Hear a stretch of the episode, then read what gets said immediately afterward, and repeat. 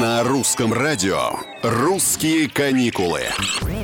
Всем привет, это Петр Кузнецов. Подведем туристические итоги больших июньских выходных по случаю Дня России.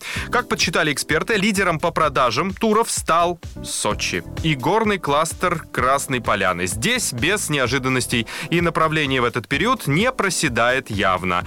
В топ-5 востребованных локаций также вошли Петербург, Калининград, Карелия и Кавказские минеральные воды. Отмечу отсутствие Москвы, которая до этого неизменно входила в июньские праздничные рейтинги. И это хорошо. Это говорит о том, что россияне стали активнее и охотнее изучать нашу страну, считают специалисты. Еще одна особенность этого года – возросшая популярность автобусных путешествий. И вот как раз из той же Москвы было запланировано больше всего поездок на этом виде транспорта. Проживающие в столице поехали отдыхать в Петербург и Ростов-на-Дону. Средний чек за автобусную поездку составил полторы тысячи рублей в одну сторону.